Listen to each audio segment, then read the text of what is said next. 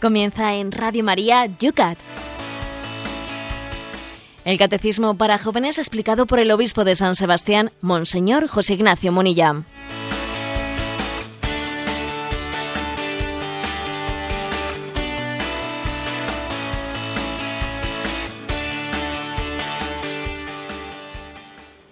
Muy buenos días a todos los amigos de Yucat. Una mañana más en Radio María en directo cuando en San Sebastián tenemos un día precioso. Estamos hoy de nuevo en la calle, salimos de nuestros estudios habituales para estar hoy en un colegio, nuevamente en un centro, esta vez ISA, en el alto privilegiado de Aldapeta, con un día soleado, 16 grados en San Sebastián. ¿Cómo están las cosas por Madrid, Cristina? Pues con 11 graditos, Padre Esteban. 11 grados y nosotros queremos elevar la temperatura a través de este programa que una vez más, José Ignacio, lo realizamos en un colegio, pero además un día especial. Hoy, por los puntos que la Providencia nos ha querido traer aquí en el Yucat, nos toca hablar precisamente del obispo. Dentro del orden, del sacramento del orden, llegamos a un colegio y le toca al obispo hablar de su mismo ministerio. ¿Qué es esto? Te toca hablar de lo tuyo. ¿eh? Bueno, pues la verdad es que sí que el hecho de que toque hablar, ¿no? De lo que es el obispo, de lo que es la ordenación episcopal, y el hecho de que lo hagamos delante de un grupo de jóvenes, pues lo considero una providencia, porque voy a decir que uno de los regalos que, que yo veo ¿eh? que Dios me, me ha concedido es que esta combinación entre ser obispo y colaborar con Radio María, pues es una colaboración muy, muy práctica y muy fructuosa porque es que también un obispo no se tiene que limitar únicamente a gobernar, ¿no? Desde, desde un despacho desde una oficina, sino que también un obispo tiene que ser un pastor y el pastor tiene que conocer, como dice el Evangelio, a sus ovejas, ¿no? Y ese contacto directo, pues Radio María lo potencia mucho. Con lo cual, digamos que a mí Radio María me ha ayudado mucho a ser obispo. Yo no sé si yo le he ayudado a Radio María, pero Radio María a mí sí me ha ayudado mucho a ser obispo. Y el hecho de que coincida, ¿eh? explicar lo tuyo aquí delante de este colegio, bueno, pues son de esas cosas de la providencia que, le agradezco al Señor. Pues a esta hora de la mañana, con este día precioso que luce en San Sebastián, comenzamos este programa que todas las mañanas a esta misma hora te ayuda, te acompaña. Le llamamos así, es el...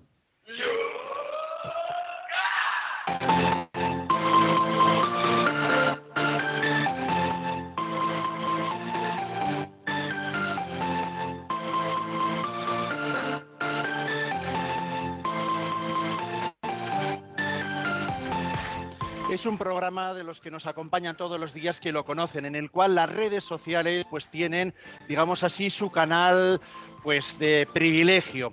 También atendemos el teléfono, por supuesto, pero hoy tenemos un micrófono inalámbrico que va a ser el que tendrá hoy pues también su prevalencia. ¿Por qué? Porque queremos que sea de alguna manera también los alumnos de este colegio los que tengan también preferencia, ya que estamos aquí, el micrófono hoy va a vencer también a las redes sociales, al Twitter y al Facebook, habituales protagonistas de este programa. Comenzamos con las preguntas que quedaban ayer en las redes sociales, antes de introducirnos en los dos puntos que hoy tenemos para explicar en este entorno.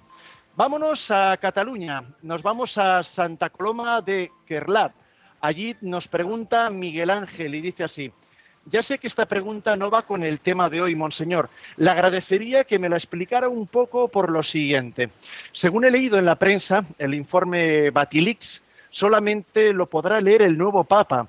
Según él, eh, ahora quieren, ver su contenido de los cardenales del cónclave, ya que consideran que su contenido influiría en las votaciones del nuevo Papa. Mi pregunta es, ¿qué información quiere esconder la Iglesia? tan mala y peligrosa es esa información. La filosofía de la Iglesia no es vivir en la verdad y en la pureza y sin secretismos. Por favor, deme alguna respuesta, ya que no pude entender esto. Menudo lío, nos dice. Bueno, yo creo que la palabra eh, que se me ocurre decir eh, es la siguiente. Eh, Miguel Ángel comenzaba su exposición del problema diciendo, según he leído, y claro, uno lee ese tipo de crónicas, ¿eh? crónicas así vaticanas, más propias de Dan Brown, yo creo que, de, un periodista, y allí lo que se dice es, según se ha sabido, según, bueno, y todo, y siempre estamos con el según. ¿eh? yo creo que hay que distinguir lo que es un periodismo serio, que lógicamente cita las fuentes, de lo que es, bueno, pues una tendencia morbosa a construir historias, eh, pues más o menos eh, novescas. ¿eh? A mí me parece que es muy importante el que tengamos esa capacidad crítica de no dejarnos turbar turbar pues mm, por un género periodístico que además hoy en día la competencia la competencia trasladada a los medios de comunicación hace que cada uno tenga que, hacer una crónica más morbosa que la anterior, porque si no, yo no vendo más que el otro, entonces necesito ser más morboso. Si mi crónica es más seria, tiene menos morbo, o vendo menos. Es decir, eh, que a mí me parece que hay que decir paz, serenidad, la Iglesia tendrá problemas, por supuesto que los tendrá, pero vamos, que yo personalmente lo dije eh, y lo repito, yo no soy conocedor de la vida interna de la Santa Sede, bastante tengo yo con lo mío, ¿eh? bastante tengo yo con lo mío, pero vamos, que no me creo las películas que se están contando ni por, ¿eh? como dicen los jóvenes, ni remotamente, ni por el forro. ¿eh? Continuamos con otra pregunta. Nos llega esta vez por correo electrónico. Me sentí identificada con sus palabras sobre el suicidio al principio del programa de ayer. Tengo la impresión desde hace demasiado tiempo eh, debido a una familia desestructurada y falta de atención por ellos. Vivo como en las tinieblas, no tengo ganas de vivir, me siento expresamente sola, estoy en, estoy en buenas manos, pone así entre comillas, manos que me ayudan, pero siento muchas veces que me embarga ante todo para, entre otras cosas, eliminar la gran preocupación eh, interminable de mi marido. La redacción realmente es un poquito difícil. Estoy unida a la Iglesia y gracias a Dios tengo fe, pero eh, este infierno no pasa. Oro, oran por mí, me consta, y sé que Él, con mayúsculas, suda sangre y que completo lo que falta a la pasión de Cristo. Lo ofrezco, pero no puedo más. Perdone si me extendí demasiado, dice. Bueno, ayer comentábamos en el programa un informe sobre el aumento ¿no? tremendo de suicidios en España y me imagino pues que esta oyente que no que intento además no que por pudor no se no nos diga quién es o desde dónde es que escribe si está viviendo pues un momento de depresión duro e intenso y, y si en esos momentos de depresión pues por su cabeza ronda o ha rondado en ocasiones no quitarse la vida pues lo que dijimos ayer se le revolviese. Pero yo recuerdo ¿eh? recuerdo a todos los oyentes una cosa que dije no dije que que este mundo no se divide entre personas equilibradas y desequilibradas, sino que más bien se divide en desequilibrados que más o menos eh, saben llevar su desequilibrio eh, con fe y confianza y desequilibrados que no saben llevarlos, porque aquí todos tenemos un cierto desequilibrio. Eh. Aquí el que no es cojo es manco y el que no es tuerto o sordo de un lado. Todos tenemos un cierto desequilibrio y la clave está en el sentido, en tener un sentido para poder sobrellevar mi desequilibrio. E, esa es la clave. Todo el mundo necesita un sentido para encauzar mi desequilibrio y mi sufrimiento. E, esto yo creo que es la realidad. Otros vivir en la ficción. Luego yo le digo al oyente que ánimo, ¿no? Y que dice que está en buenas manos. Y que hay personas que, bueno, que le dan claves de sentido. Eso es lo importante. Usted tiene una clave de sentido para llevar su cruz. ¿eh? Dele gracias a Dios por ello, porque en medio de sus oscuridades hay un faro que le indica por dónde tiene que caminar. Siguiendo con el tema del suicidio, se ve que impactó si hubieran leído el periódico, lo que trae también la prensa, María Antonia de Madrid nos dice, ayer comenzó usted el programa haciendo el comentario sobre el aumento de los suicidios. Le doy las gracias por atreverse a abordar el tema tan delicado. ¿Qué piensa usted de los suicidios causados por motivo de los desahucios? ¿Es correcto decir que la causa del suicidio es el desahucio? Hoy la prensa nos habla de otro que ha ocurrido en Bilbao un suicidio ayer mismo cuando iba a ser desahuciada una persona. Bueno, digamos, yo, yo me atrevería a decir lo siguiente. He tenido ocasión de decir, también como, eh, como obispo y no solo en este programa de Radio María, que me parece que el que una sociedad eh, no tenga la capacidad de, encauzar la vivienda, eh, el derecho a la vivienda de todo ciudadano, pues me parece que forma parte de sencillamente de un sistema inmoral. A mí me parece que los suicidios, perdón, los desahucios en sí mismos son inmorales porque existe un derecho a la vivienda, ¿no? Dicho eso, dicho eso, digamos que yo jamás admitiría que un desahucio es la causa de un suicidio. no puede ser. ¿eh? Y los que hemos estado en África, y, hemos estado en Etiopía, y hemos visto cómo aquí no existe una casa, ¿eh? y todo el mundo duerme al ras, ¿eh? y la gente es feliz. Y no vi, yo, yo jamás escuché llorar a alguien en África y, jamás, miré, jamás vi un rostro amargado en Etiopía, entiendes que ciertamente la causa del suicidio no puede ser el desahucio. ¿eh? O sea, hay que distinguir entre la causa y el detonante. Eh, un, desahucio puede ser un detonante, pero no puede ser la causa de un suicidio. Yo creo que la mayor pobreza de nuestros días, lo vuelvo a repetir, es la falta de sentido. Cuando nos falta el sentido en la vida, esa sí que es la causa, ese no es el detonante. ¿eh? El detonante puede ser un desahucio, el detonante puede ser que se ha roto un matrimonio, el detonante puede ser, pero la clave está en el sentido. ¿eh? Por lo tanto, también le agradezco a María Antonia que, vamos, que haga una pregunta como es en un día como el de hoy, que encima tenemos en la prensa un suicidio por desahucio, pero creo que conviene distinguir lo que es causa y lo que es detonante. Nos vamos ahora a Burgo de Osma.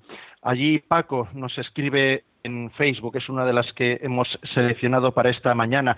El tema, recordamos, ayer estábamos con el orden sacerdotal y nos dice que cuando escucha este tema le es inevitable que le vengan a la memoria los casos conocidos de pedofilia. Sé que no es justo que se salpique a inmensa mayoría de los sacerdotes por el caso de unos pocos, pero es algo inevitable. ¿Cree usted que la crisis provocada por esos casos de sacerdotes pedófilos marca un antes y un después en la Iglesia? A mí lo que me parece que marca un antes y un después en la Iglesia es que Jesucristo entre los doce apóstoles eligiese a Judas. ¿eh? Eso sí que marca un antes y un después. Porque bueno, pues porque Judas fue traidor, el Señor lo sabía y sin embargo le eligió. Y, y el Señor ha decidido poner su tesoro en manos que le pueden traicionar. Eso sí que marca un antes y un después. A partir de ahí, pues a lo largo de la historia, pues hay, eh, pues que si pecados de simonía, que si pecados del otro, ¿no? Bueno, yo creo, con todos mis respetos, ¿eh? pues creo que la primera parte de lo que él ha dicho es hay que subrayarla, no es injusto. Estamos en un mundo mediático, ¿eh? la prueba es el programa que estamos haciendo ahora mismo. ¿eh? Estamos en un mundo mediático, entonces obviamente lo que ocurra en Irlanda nos, nos salpica muchísimo a nosotros. ¿Es justo que los sacerdotes de España se estén totalmente salpicados por lo que ha ocurrido en una diócesis de Irlanda? Pues, eh, pues es que es, como decía el otro, no es ni bueno ni bueno, no es ni, es inevitable. Es así, ¿eh? es inevitable porque estamos en un mundo mediático. Pero bien, digamos una cosa, ¿no? La proporción, desde luego, de un apóstol traidor por doce es bastante superior a la proporción de sacerdotes traidores en esta, en esta crisis concreta de la Iglesia. ¿no? Uno por doce, por la gracia de Dios, me parece que no llegamos a ella ¿eh? con respecto a los, a los pecados de pedofilia, ¿eh? ni, remotamente, ¿no? Ni remotamente. Con lo cual, bueno, yo creo que eh, creo que Benedicto XVI va a pasar a la historia, de otras muchas cosas, por el amor a la verdad y por haber dicho vamos a afrontar los problemas, no queremos taparlos en absoluto, nuestro mayor enemigo es nuestro pecado. Busquemos la santidad y, pidamos a Dios que nos dé eh, la capacidad de denunciar el mal y confiar en la santidad. Nos vamos a Barcelona, desde allí Teresa, también en Facebook. ¿Cuál es el origen de la norma del celibato del sacerdocio católico y cuál es su razón de ser? Nos pregunta. Bueno, en sí hay que decir que el celibato es una norma eclesiástica. ¿eh? Es decir, que ha habido algunos siglos en los que el celibato no era una norma. De hecho, uno, ¿eh? pues, por ejemplo, en el Evangelio se habla de la suegra de Pedro, o sea, que es que Pedro estaba casado. ¿eh? O sea, es decir, que durante varios, varios siglos convivió eh, los sacerdotes célibes con los no célibes, bueno, también hoy en día. ¿eh? La Iglesia Católica en Oriente eh, tiene parte de su clero célibe y otra parte no célibe. Por lo tanto, es una norma eclesial. Es una norma eclesial que podría cambiar teóricamente. Sí, teóricamente podría cambiar, en teoría. Ahora, digamos que no, no me parece ni, vamos, plausible, no me parece, eh, vamos, correcto dar perspectivas de decir esto va a cambiar, no, porque es que es cierto que el celibato es muy adecuado, muy conveniente con la esencia del sacerdocio. De hecho, porque Jesucristo fue célibe. ¿eh? Obviamente, si Jesucristo no hubiese sido célibe, en este momento no existiría la ley de celibato. El celibato permite que el corazón del sacerdote esté plenamente unido, plenamente desposado con, con Jesucristo, o, con Jesucristo con la Iglesia, ¿eh? en Jesucristo con la Iglesia. El celibato, no sé si alguna vez esto lo hemos llegado a pensar, pero el celibato para mí es una gran garantía de un acceso vocacionado al sacerdocio sin duda alguna. Es decir, si no existiese el celibato, especialmente en los países pobres, el acceso al sacerdocio correría el peligro de que fuese pues una cierta promoción social, un cierto oficio, oficio en el que uno es bien considerado. Hombre, quizás aquí no, ¿verdad? quizás entre nosotros eso de que se acceda al sacerdocio por tener un oficio bien considerado, me parece que estamos preservados de ese riesgo. Pero en otros sitios igual sí. ¿eh? Igual sí. O sea, entre otras cosas, creo que el celibato eh, preserva en gran, medida el acceso vocacionado al, sacerdocio. ¿eh? Creo que es una identificación con Jesucristo, tener un corazón eh, unido al de Cristo, el cual estaba unido al Padre. Terminamos esta mirada hacia el programa de ayer con esta pregunta que nos llega desde Guadalajara. Tengo un compañero en la oficina que en cuanto hablamos de temas religiosos sale con la famosa frase hecha, creo en Dios, pero no en los curas. ¿Cómo abordaría usted a quien eh, se escuda en esta expresión? Bueno, eh, lo primero que hablar, hacer apostolado no es jugar a la dialéctica, ¿eh? porque decir, a ver, me dice esta frase, a ver qué le digo yo, no es cuestión de, a ver cómo le pillo, no, no, sé, no es la cuestión. Creo que lo, lo, principal es que intentemos ser sinceros ante Dios, ¿no? Y yo creo que en la Iglesia hay suficientes testimonios de santidad para que los que buscan a Dios sinceramente lo encuentran y también habrá ¿eh? suficientes antitestimonios para que los que huyen de Dios se sientan justificados al oír. Es que al final cada uno encuentra lo que busca. Luego la clave está en yo qué busco, si busco la voluntad de Dios o no la estoy buscando, ¿no? Bien, dicho lo cual, a mí cuando alguien me dice, pues yo no creo en los curas, yo, yo le digo, hombre, en el credo no dice, ¿eh? y creo en los curas, ¿no? Eso no lo dice el credo. Yo creo en el sacerdocio, no es que crea en los curas, ¿eh? Creo en el sacerdocio, creo en el ministerio que Jesucristo dejó en manos de los apóstoles. Personas, es que las personas no son objeto de fe. Es que el Papa ahora mismo con lo que ha hecho, al llevar a cabo su renuncia, nos ha hecho distinguir perfectamente lo que es el ministerio de la persona. Es que el Papa nos ha dado una lección entre distinguir eh, de lo que es el ministerio de la persona. Es que a mí lo que no me gustan son los personalismos. Con todos los respetos, estamos viendo ahora ese culto a la persona con motivo ¿eh? del fallecimiento del presidente de, Venezuela y dice uno, por el amor de Dios, pero, pero, pero, eh, pero qué culto al personalismo es esto, esto es, esto es infumable. Es que, es que yo no puedo creer eh, en que una persona como Hugo Chávez o quien sea sea el salvador del mundo, por el amor de Dios.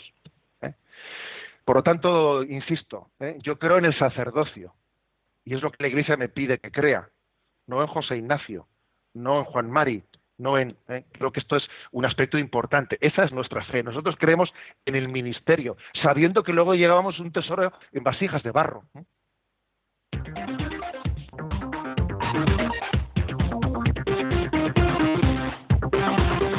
Son las 8 y 19 minutos, 7 y 19 minutos para todos los que nos escucháis en las Islas Canarias.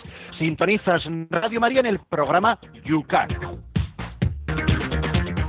Vamos a comenzar con los puntos que acometemos en el programa de hoy. Van a ser dos para dar mayor participación a los alumnos de este centro universitario en el cual hoy estamos realizando el programa de hoy. El punto 252 va a ser el que va a abrir nuestro programa. ¿Qué sucede en la ordenación episcopal? Y nos lo explica un obispo. Vamos, dice así el punto. En la ordenación episcopal se confiere a un presbítero la plenitud del, del sacramento del orden. Es ordenado como sucesor de los apóstoles y entra en el colegio episcopal juntamente con los demás obispos y con el Papa, es desde entonces responsable de toda la Iglesia. La Iglesia le encomienda especialmente las funciones de enseñar, santificar y gobernar. El ministerio episcopal es el verdadero ministerio pastoral en la Iglesia, puesto que se remonta a los testigos primitivos de Jesús, los apóstoles, y continúa el ministerio pastoral de los apóstoles instituido por Cristo. También el Papa es un obispo, pero el primero entre ellos, y la cabeza del colegio episcopal. Bueno, pues hablar de, un obispo es hablar de la sucesión apostólica. Jesucristo eligió a doce apóstoles y desde el minuto cero ¿eh? hay que decir que los apóstoles eh, tuvieron unos sucesores, unos sucesores que son los obispos. Esos, obispos, cuando también envejecieron, volvieron a tener unos sucesores, que eran otros obispos, y por la imposición de las manos se fue transmitiendo eh, ese ministerio de los apóstoles a los sucesores. De manera que llevamos dos mil años en esa cadena de, sucesión, desde los apóstoles hasta el momento actual. Si no me equivoco, eh, Benedicto XVI ha sido el sucesor 265, creo que es, eh, 265 de San Pedro bueno, uno eh, podríamos meterlos en una, eh, pues en un salón de actos a los 265, que dándose la mano entre los 265 llegaríamos a Jesucristo. Eh, sería una escena impresionante, ¿no? Imagínate Jesús dando la mano a Pedro, Pedro a su sucesor, y así llegamos hasta Benedicto XVI y el que vaya a ser su sucesor ahora. Existe una línea, ¿no? ininterrumpida de sucesión apostólica. Cualquiera de vosotros que está en esta sala puede decir, a mí me bautizó un sacerdote al cual le ordenó como sacerdote un obispo, al cual obispo le ordenaron tres, porque para ordenar un obispo hace falta tres obispos, ¿eh? a ese obispo le ordenó otro, y así vamos para atrás, para atrás, y llegarías a Jesucristo. Es decir, también tú empalmas, cada uno de vosotros, ¿no? Empalmáis en esa sucesión apostólica con Jesucristo. Bueno, esto creo que es una, esta es la estructura, es lo que se llama la estructura apostólica en la Iglesia. ¿Eh? La Iglesia que, algunos dicen, la Iglesia es democrática, la Iglesia es dictatorial, la Iglesia es oligárquica, la Iglesia es monárquica. Mire usted, nada de eso. La Iglesia es apostólica, que es ciertamente una estructura originalísima. ¿eh? No es comparable con otras estructuras. Tiene una estructura apostólica que esto no existe ¿eh? en el mundo político, no, es una estructura original, es la estructura apostólica, la transmisión ¿eh? de, la gracia que Cristo dio a los apóstoles. Bueno, eso en primer lugar. Por lo tanto, ser obispo es recibir el sacerdocio. Eh, ayer decíamos que el sacerdocio tiene tres grados: el obispo, el presbítero y el diácono. Y el episcopado es el grado superior del sacerdocio. El obispo es el que celebra todos los sacramentos, porque un sacerdote puede celebrar de los siete sacramentos, puede celebrar cinco, si me apura seis. ¿eh? Digo cinco o seis porque el sacramento de la confirmación y el del orden sacerdotal los celebra solo el obispo. Pero en caso de necesidad, el obispo puede pedirle al sacerdote que también celebre él la confirmación. Pero hay un sacramento que es indelegable, ¿eh? que solamente puede celebrar el obispo, que es el del orden sacerdotal, ordenar un sacerdote. ¿eh? Por lo tanto, el, obispo, teniendo la plenitud del sacerdocio, es el que celebra los siete, los siete sacramentos. Y digamos que dentro de la estructura de la Iglesia, eh, pues el, el, propio Papa, no es que tenga un sacramento superior. A veces algunos piensan, bueno, a ver, y entonces, después de obispo, ¿qué es lo que viene? ¿eh? A ver, en cuanto a sacramento, el episcopado pues es la cumbre, ¿eh? la cumbre del, sacerdocio. Ser arzobispo o ser cardenal o ser papa no es que sea un sacramento superior, no. ¿Eh? O sea, ser cardenal no es un sacramento. Ser papa tampoco es un sacramento. Sencillamente el papa es el obispo de Roma. El papa es el obispo de Roma. por lo tanto, por eso existe la fórmula en la que eh, hay como un colegio apostólico, un colegio. La Iglesia en torno al Papa tiene un colegio apostólico. Por cierto que recuerdo, si nos está escuchando le mando un saludo al obispo auxiliar de Getafe, eh, don, don José Rico, que eh, se ordenó hace poco y estábamos con él allí en Cerro de los Ángeles el día de su ordenación y cuando el hombre dirigió unas, unas, unas palabras, ¿no? Pues el hombre con, con gracia dijo, ¿quién iba a decir a mí que a estas alturas no iba a volver al colegio, ¿eh? y al colegio apostólico? ¿eh? Y, es curioso que se hable en ese término de colegio. ¿eh? Es verdad, ¿eh? la Iglesia tiene una forma colegial, ¿eh? colegial de, llevar adelante su, vida en torno al Papa. Os voy a decir también una experiencia personal, ya que hoy me toca hablar de lo mío, como decía, como decía Esteban, toca hablar de lo mío. Mi experiencia es que lo que dice San Pablo es verdad, que llevamos un tesoro en vasijas de barro. Y yo cuando era pues un chavalillo, pues pensaba los sacerdotes, ¿eh? Uno cuando sea sacerdote pues tiene que tener una seguridad en sí mismo, que tiene que ser alguien que, bueno, pues totalmente maduro y que no dude absolutamente de nada, y un día resulta que eres sacerdote y dices, pues yo me veo igual, ¿eh? me veo igual de, vamos, que todos, ¿eh? pero piensas, no, el obispo no, el obispo seguro que será alguien que esté por encima de cualquier ¿eh? debilidad, etcétera, y un día resulta que eres obispo y te ves exactamente igual, ¿eh? de débil, ¿eh? Y entonces piensas, ¿y, y, el Papa será alguien absolutamente, será un Superman? Pues seguro que tampoco. ¿eh? O sea, que lo que es impresionante es que la, estructura de la Iglesia eh, no está basada en la seguridad personal de quienes la conformamos. Yo eso lo tengo muy claro. ¿eh? O sea, un, un obispo no es alguien, ¿eh? no es obispo por el hecho de ser él psicológicamente, intelectualmente eh, más potente, más maduro, no. Si es que el obispo no tiene por qué ser ni el más inteligente, ni el más maduro, ni el más santo, ¿eh? ojalá sea verdad, pero es que, es que no es así, es que no es así. ¿eh? Digamos que el don del ministerio de la Iglesia está basado pues en que Dios elige a instrumentos suyos. ¿Y por qué los elige? Pues porque había que preguntárselo a Dios. ¿Por qué me has elegido a mí? Pues es uno de esos eh, misterios que yo todavía estoy por descubrir. ¿eh? Y me imagino que no tiene respuesta más que en, el, en la libertad soberana de Dios. Pero la Iglesia jamás ¿eh? ha, ha, sostenido que el ministerio sacerdotal o el ministerio episcopal esté basado en las cualidades personales ¿eh? de quienes lo conformamos. Os voy a decir os voy a decir que en la historia de la Iglesia han ocurrido ciertas crisis que son muy iluminadoras de lo que es la Iglesia. Por ejemplo, sabéis que eh, pues durante el Imperio Romano existieron persecuciones eh, a la Iglesia pues muy muy duras y en algunas de esas persecuciones cuando eh, los romanos ponían al sacerdote de turno ante la tesitura de que o, o apostatabas de tu fe o te echaban a los leones, ¿eh? Pues algunos sacerdotes, por miedo a la muerte, eh, apostataban a salvar el pellejo. Y claro, luego terminaba la persecución, se elevaban los lapsis. Los lapsis eran aquellos que habían caído, ¿no? Los que habían apostatado para salvar el pellejo.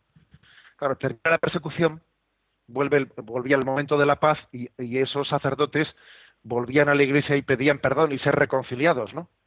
Porque habían, habían sido cobardes, no apostatando. Y entonces, bueno, pues algunos decían, bueno, bueno, vamos a ver, vamos a ver, ¿eh? estos vamos a perdonarles porque si se arrepienten, pero ya no pueden volver a ser sacerdotes. ¿eh? No, hombre, ¿cómo va a volver a ser sacerdote este? Que apostató. O sea, que yo tengo un brazo arrancado por un león, ¿eh?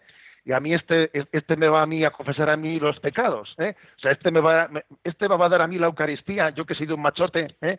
Y este que ha sido un cobarde, y esto en la Iglesia supuso una crisis muy grande. Incluso hubo un tal Tertuliano y algunos más que, que terminaron rompiendo con la Iglesia porque entendían que el sacerdote solo podía ser el puro, el perfecto, el que no había caído y que ese que había caído no podía volver a ser sacerdote. Y, y la Iglesia le dice a Tertuliano, que no, Tertuliano, que no te enteras, que un sacerdote es sacerdote por la gracia de Dios y no porque él sea más machote que tú que no te enteras, que la gracia es gratuita. ¿eh? Por, eso, por eso me parece importante que, entendamos lo que es la estructura apostólica de la Iglesia. ¿eh? Eh, es, todo es don, todo es gracia. Y, y, los apóstoles, claro que estamos llamados a ser santos, claro que estos días estamos rezando para que el Papa que se elija sea santo. O sea, estamos rezando por ello y sé que después eh, de este programa vamos a tener aquí eh, una liturgia en este colegio en la que vamos a rezar para que el Papa próximo sea santo. Pero entendedme, entendedme que la gracia sacramental de la Iglesia no puede depender ¿eh? no puede o sea sería verdaderamente una injusticia que vosotros que, que, vosotros seáis santos vaya a depender de que yo lo sea es verdad que mi santidad puede ayudar a la vuestra. Eso es indudable no puede condicionar pero no puede determinar. La santidad de un ministro puede condicionar la santidad de los demás, condicionar, pero no determinar. Porque es que la, llamada de Dios, en el fondo, se realiza a través de instrumentos, y los instrumentos, instrumentos son, ni más ni menos, que es, que es mucho ser instrumento, ¿eh? es mucho ser instrumento, pero eres un humilde instrumento, no eres más que eso. ¿eh? En resumen, ¿no? este es el ministerio apostólico en el seno de la Iglesia. Y cuando se le imponen las manos a un obispo o a un sacerdote, es como si se le estuviese diciendo, eres mío, eres mío, eh, yo te configuro con, el, con, ese ministerio que el Padre le, le dio a Jesucristo. Te configuro, te hago mío, ser de Cristo para la vida del mundo. Eso es el sacerdocio, el episcopado. Ser de Cristo, ser Cristo para la vida del mundo.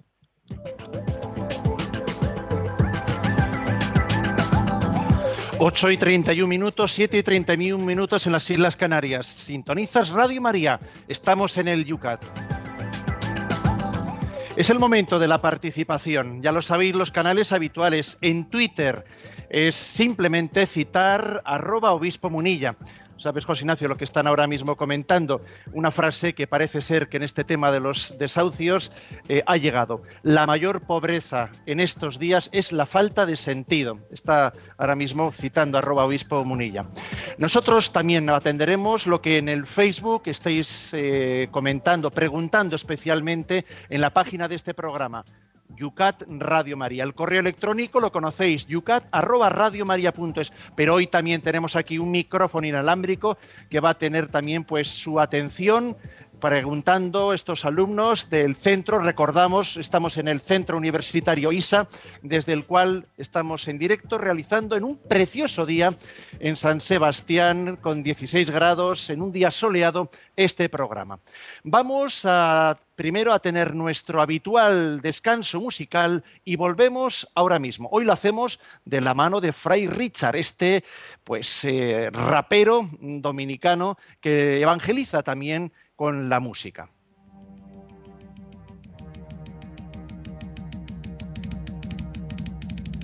Míralo, míralo, míralo clavado.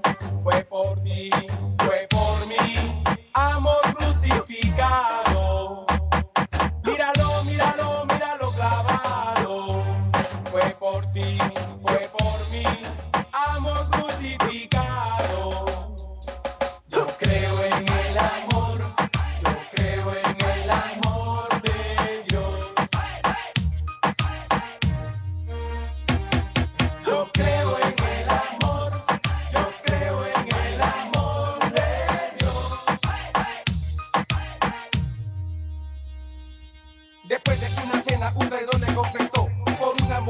Su rastreta le vendió. La prendieron en el monte, solo él cayó. Sus amigos le negaron la maldad, le condenó. De espina su cabeza, de azote sangró. Llevando la cruz, nuestra pertenencia. La muerte no señala para nadie, hay clemencia. Mi padre que me ama lo entregó por amor. Un madero le condena, él me salvó. Un amor crucificado,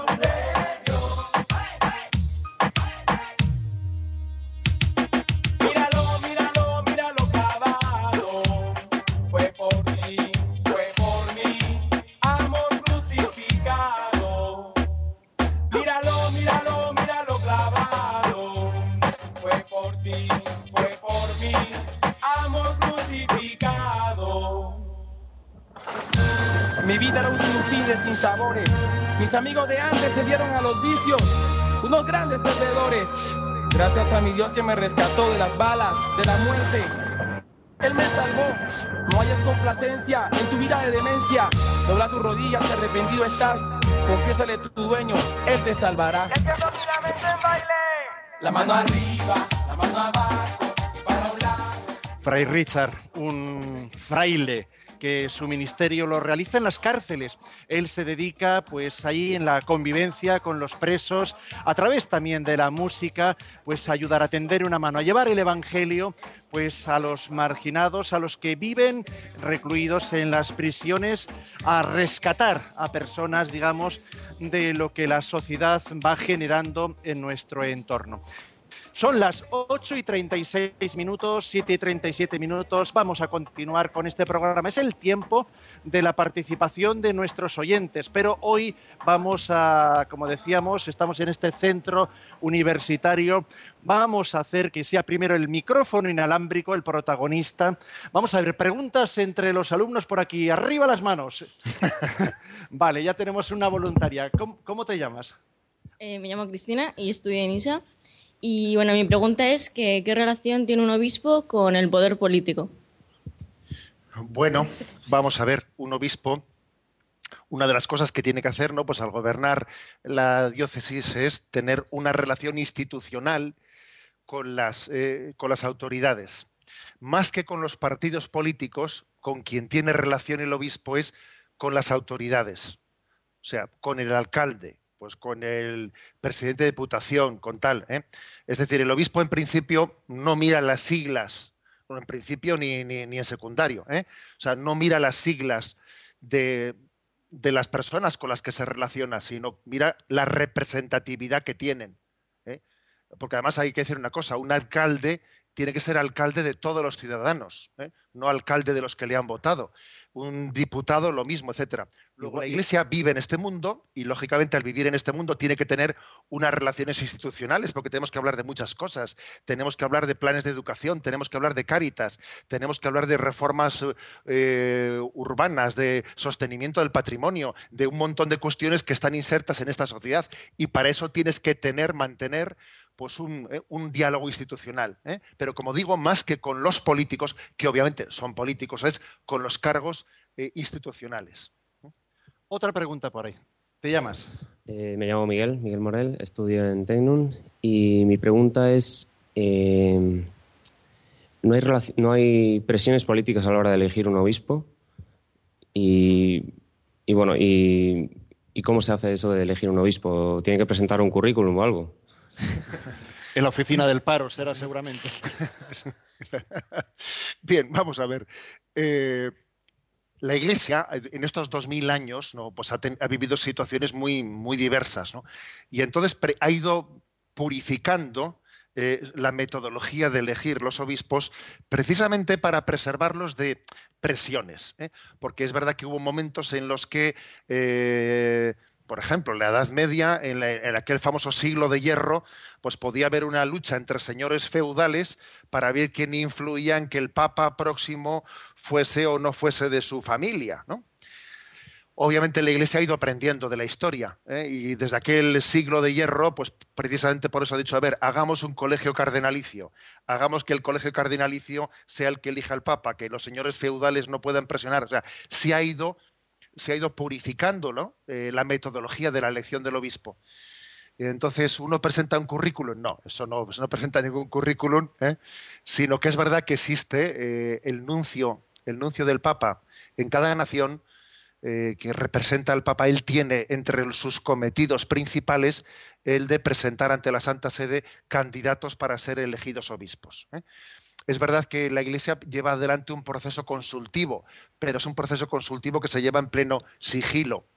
Os voy a decir que os puede ocurrir a vosotros, igual a alguno le ha ocurrido y no puede decirlo, porque si lo hubiese ocurrido no podría decirlo, que le haya llegado, os haya llegado una carta del nuncio apostólico en la que le pregunta a uno bajo secreto, ¿qué opina usted de tal persona como candidato a ser obispo? Dígame si usted tengo noticia de que usted le conoce, de que es conocido suyo, dígame por favor sus cualidades como hombre de fe, eh, su madurez, etcétera, etcétera, y a uno, a un seglar le puede llegar perfectamente esa carta que a alguno os ha llegado, pero estáis bajo secreto, ¿eh? y uno tiene obligación en conciencia de responder lo que piensa. Por tanto, el nuncio lleva adelante un proceso consultivo y cuando termina ese informe, pues lo envía a Roma para que en Roma se tome a la congregación de obispos, para que allí se tome la decisión en la elección de un obispo. Fíjate, José Ignacio, qué correo electrónico más fuerte nos llega, hablando de lo que estaba hoy introduciendo el programa. Dice, acuda a ustedes porque quiero preguntarles cómo puedo encontrar el sentido de la vida. Dice, desde mi experiencia, eh, les pregunto, intento ser asiduo al recibir los sacramentos, a orar, no encuentro sentido, incluso en el por qué nací, sufriendo desde mi niñez hasta hoy. Les agradecería sus palabras, un oyente. Dice. Creo que a la hora de eh, vivir nuestra vida cristiana abrazando nuestra cruz, eh, abrazando nuestra cruz, que puede ser una cruz de tener una psicología pues depresiva, y de llevar adelante, ¿no? Porque, eh, ojo, esa, la espiritualidad se tiene que encarnar en mi realidad. Si yo tengo una tendencia depresiva en la que tiendo a verlo todo negro, todo negro, todo negro, bueno, pues la fe tiene que iluminar mi situación concreta. Nos ha pedido la oyente, ¿no? A la hora de compartir con nosotros esa situación de cruz que vive, un, consejo. Dice que ella se acerca a los sacramentos, que intenta un acompañamiento espiritual, le diría yo, ¿eh? si no lo tiene un acompañamiento espiritual, que es muy importante para todos, que nos dejemos acompañar espiritualmente, que tengamos un director espiritual. ¿eh? Lo necesitamos todos. Y el que vive todavía en una situación de tinieblas, más todavía. ¿eh? Más todavía. Yo creo que esto es, esto es básico. Alguien dijo por ahí que lo peor ¿eh? es el demonio mudo el demonio mudo que te lleva a que no hables, a que tú llevas una pelota dentro de ti y no la expresas, no la sacas, no la pones, no la compartes. Lo peor es el demonio mudo. ¿eh? Decía San Juan Crisóstomo, con, un poquito de género literario, decía que cuando, que cuando el león ataca una manada, lo que hace es, bueno, primero corre detrás de la manada, ¿no? ve, dónde, ve dónde se descuelga ¿eh? una gacela o lo que fuere o una cebra, se descuelga una gacela, va por la que se ha descolgado y dice, y le agarra del cuello para que no grite y no pida ayuda a la manada, ¿no? Bueno, un poquito de género literario tenías a Juan Crisóstomo, pero hay que reconocer que la imagen es buena. ¿eh?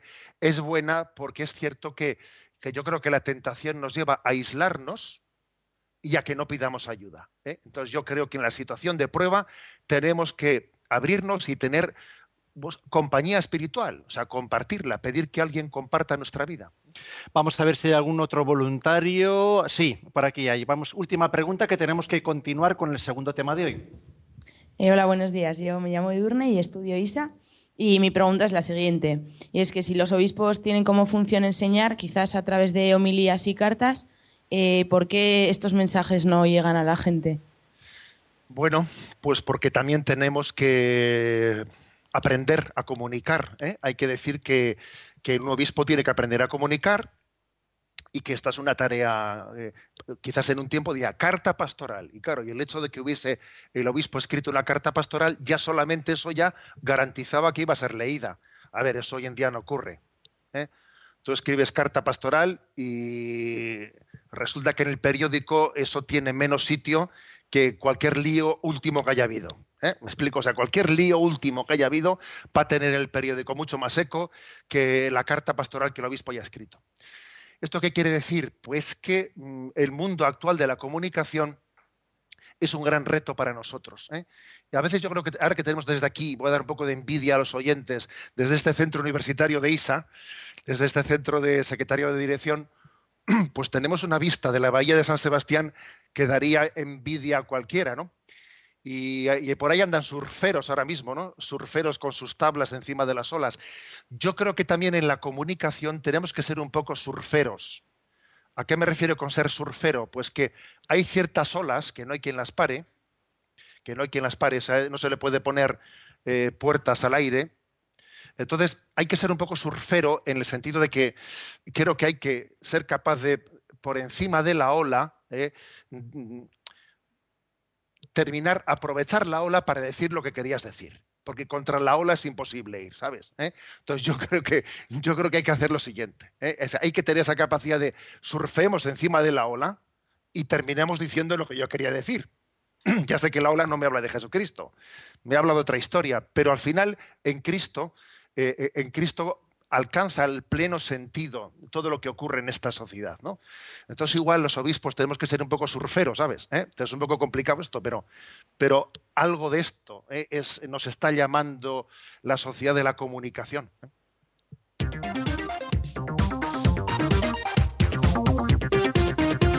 Ocho y 8 y 45 minutos, 7 y 45 minutos en las Islas Canarias. Segunda parte del programa de hoy, punto 253 del Yucat. Dice así, José Ignacio, otro reto. ¿Qué importancia tiene el obispo para un católico? Nos lo explica un obispo. Un, un católico se siente vinculado a su obispo. El obispo es también para él vicario de Cristo.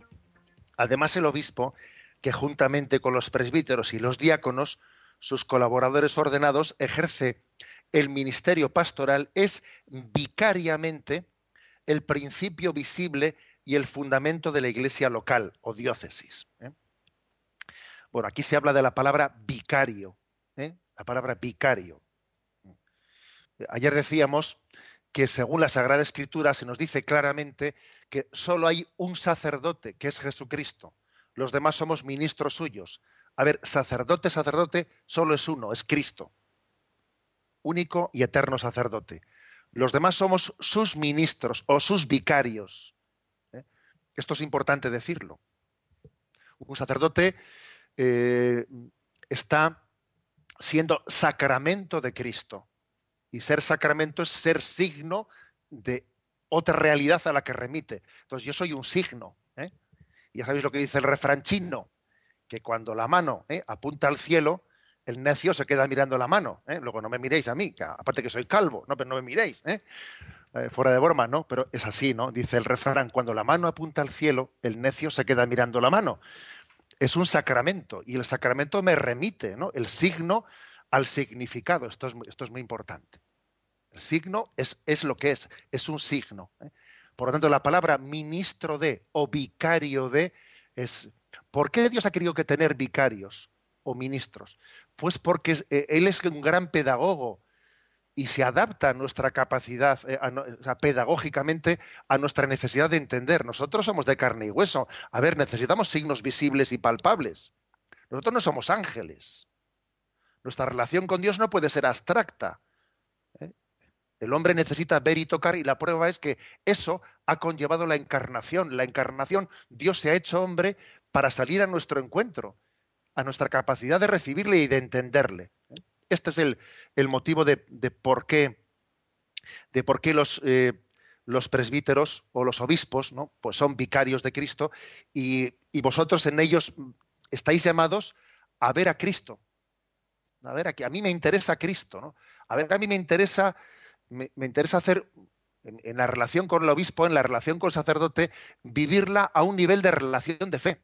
Es verdad que luego ayuda la amistad, a ver si me explico, claro que ayuda la amistad. Y es verdad que el sacerdote y el obispo tienen que tener también un vínculo de relación humana que me haga también cercana y atractiva. Pero sería un error muy grande que uno se quede en ese primer nivel de las simpatías humanas.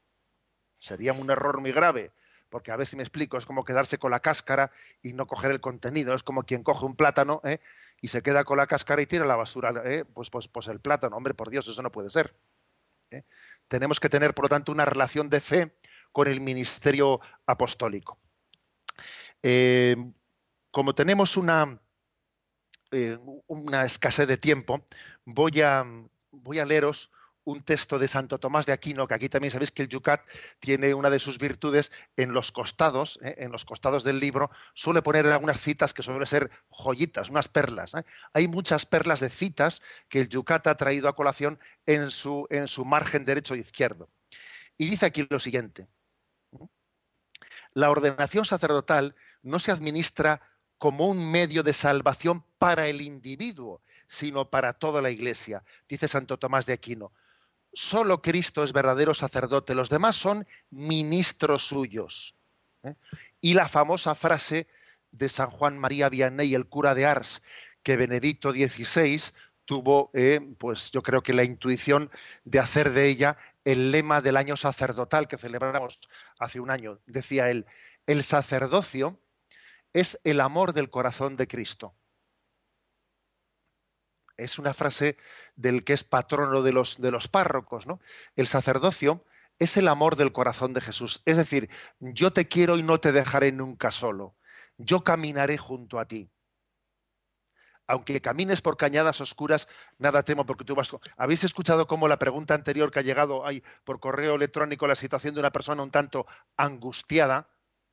Yo le he dado el consejo de que busque acompañamiento espiritual. Le he dado el consejo de que busque un director espiritual. He ahí lo que es el sacerdocio es, aunque, aunque camine por cañadas oscuras, Cristo camina junto a mí y el sacerdote eh, está visualizando, está encarnando el que Cristo camina junto a mí en la vida. No os dejaré solos, yo estaré con vosotros, yo caminaré junto a vosotros. ¿no? O sea, creo que esta es la esencia del sacerdocio y lógicamente del episcopado que quiere, que quiere visualizar pues el pastoreo la iglesia que quiere visualizar que el Señor nos ha amado de manera que nos cuida. Y digo yo una cosa, dejémonos cuidar. Dejémonos cuidar, porque a veces estamos en una sociedad en la que hay, en la que se ha enfatizado tanto el individualismo y el ser autónomo, y el que, que por ejemplo, la, la, frase de esa de ser oveja, oveja del rebaño nos suena mal. ¿eh? Porque yo quiero ser, ¿qué oveja, oveja? ¿eh? O sea, a ver, estamos en una sociedad tan, ¿eh? que enfatiza tanto, ¿eh? pues un poco la autonomía, que hoy oveja, eso suena hoy mal. A ver, cojamos los términos en su significado más profundo. ¿no? Necesitamos ser acompañados y, y, cuidados por Dios. ¿no? Dejémonos cuidar ojo, que hay, que hay un drama, que a veces Dios te quiere acompañar y nosotros nos resistimos porque tenemos eh, una especie de soberbia, eh, soberbia de no dejarnos amar y cuidar. He ahí, pues, ¿no? El, el sentido del episcopado, el pastoreo en la iglesia.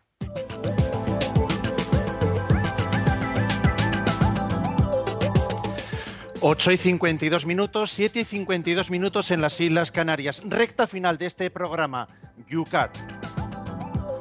Y la recta final de nuevo con las preguntas de nuestros oyentes. Tengo por las redes sociales, no sé si también aquí entre nosotros hay algún voluntario que levante la mano.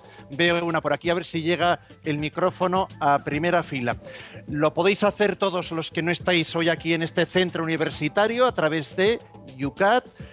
Eh, Radio María en Facebook y citando en Twitter a arroba obispo munilla. Te llamas, buenos, buenos días. Buenos días. Muchas gracias, don José Ignacio, por venir a la universidad. ¿Tu nombre? Eh, me llamo Fernando y estudio ingeniería. Adelante. En Tecnon. Y mi pregunta es, eh, ¿qué mensaje tendría usted, don José Ignacio, o, un obispo para nosotros los jóvenes en estos días que corren? Hombre, la verdad es que yo lógicamente está un obispo deseando transmitir ese mensaje. Si me lo pones así tan a, tiro, ¿eh? si me lo pones tan a tiro, ¿eh? pues hombre, ¿cómo no aprovecharlo, no? ¿Eh? Bueno, pues la verdad es que yo creo que el, el, mensaje que os transmito estos días, me parece que estamos llamados a vivir este momento en el que vive la Iglesia de la sucesión apostólica, de la sucesión de Benedicto XVI, con mucha intensidad. Estamos llamados a hacer una cosa que nuestro patrono San Ignacio de Loyola. Dijo en sus ejercicios espirituales, que es sentir con la iglesia. ¿eh? Él habló esa expresión, sentir con la iglesia. Entonces, ¿qué es lo que me parece ¿no? que, que, nos estamos, que estamos viviendo una gran lección? Pues la de que Benedicto XVI nos ha dicho con el gesto que ha hecho que la iglesia no es nuestra, sino que nosotros somos de Cristo. Explico, nos ha dado una gran lección. A ver, yo no soy dueño de mi vida, Cristo es dueño de mi vida. ¿Mm? Esta lección tenemos que aprenderla todos. Yo no me poseo en propiedad. El sacerdote es alguien que no se posee en propiedad.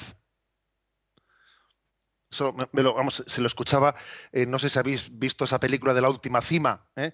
de aquel sacerdote eh, de, Madrid que falleció pues, en un accidente hace dos o tres años, o bueno, será más ya, que va pasando el tiempo, ¿no? Se llamaba Pablo Domínguez. Pablo Domínguez. Bueno, pues su padre, su padre comentaba en, esa, en ese reportaje que el día que Pablo Domínguez se ordenó, le dijo a su padre, papá, yo ya no me poseo en propiedad, yo ya no soy mío, ni siquiera soy tuyo, ¿eh? soy de Cristo.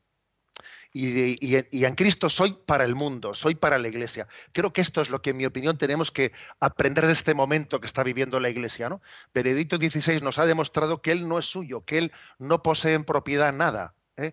Que él su vida la ha puesto en manos de Cristo, la ha dado y sabe entregarse totalmente y sabe desaparecer, ¿no? Porque es que es Cristo el que el que lleva adelante la vida. Luego yo os recuerdo a vosotros, ¿no, queridos jóvenes, y ya que me has puesto el balón así tan a tiro, ¿eh? que no nos poseemos en propiedad, que cada uno de nosotros tenemos que hacer la pregunta de, Señor, ¿qué quieres de mí? Porque soy instrumento tuyo. Y cada uno se tiene que hacer esa pregunta en verdad y en sinceridad. Terminamos donde comenzábamos, desde Segovia, en Facebook. Marisol nos dice, entonces, ¿se puede decir que el obispo es nuestro papa en nuestra diócesis? Por lo menos yo quiero así a mi obispo y lo siento así. Gracias por, predicarnos cada día Jesucristo, dice Marisol.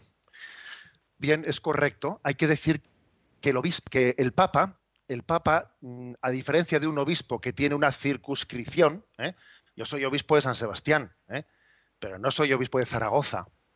Aunque es verdad que a un obispo cuando se ordena se le pide que tenga una corresponsabilidad con lo que pasa en toda la iglesia. Ah, no vale que diga, a mí no me importa lo que pasa en Etiopía, no un momento. A los obispos se nos pide corresponsabilidad, pero yo no soy obispo más que de San Sebastián, de esta diócesis. Pero el caso del Papa es distinto. El Papa mm, es el obispo de Roma, pero tiene plena competencia en cualquier lugar eh, del mundo. Luego, eso que dice él que, el obispo es mi papa, bueno, bien, pues se puede, se puede afirmar siempre cuando se entienda también que el obispo es obispo en la medida en que está en comunión con el papa, en la medida que está en comunión con el papa y en la medida que, eh, que vive en comunión con el resto de los obispos. Un obispo no puede ser obispo sin comunión con el papa y con el resto de los obispos.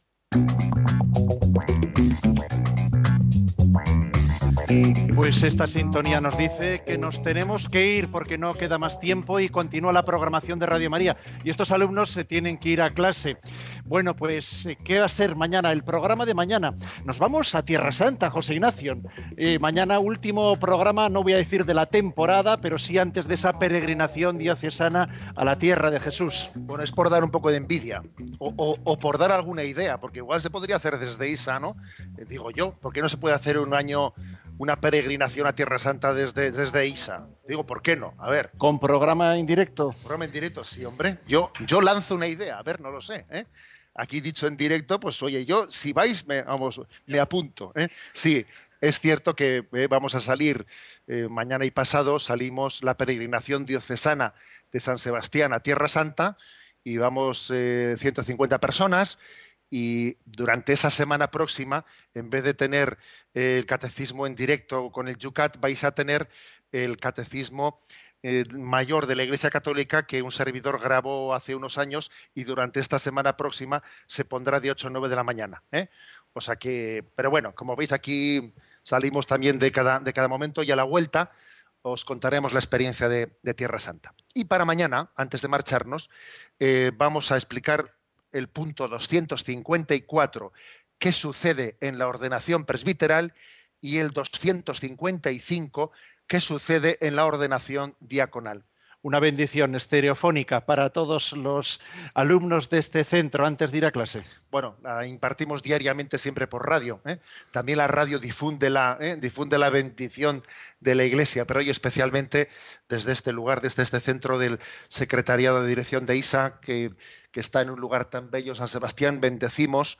Eh, a todos los oyentes de San Sebastián, estando en presencia de la imagen del corazón de Jesús, que preside toda la bahía de San Sebastián. ¿eh? Desde el monte Urgul, el corazón de Jesús está bendiciendo esta ciudad, bendice esta radio, bendice a los oyentes, especialmente a aquellos enfermos e impedidos que nos escuchan. La bendición de Dios Todopoderoso, Padre, Hijo y Espíritu Santo, descienda sobre todos vosotros. Alabado sea Jesucristo.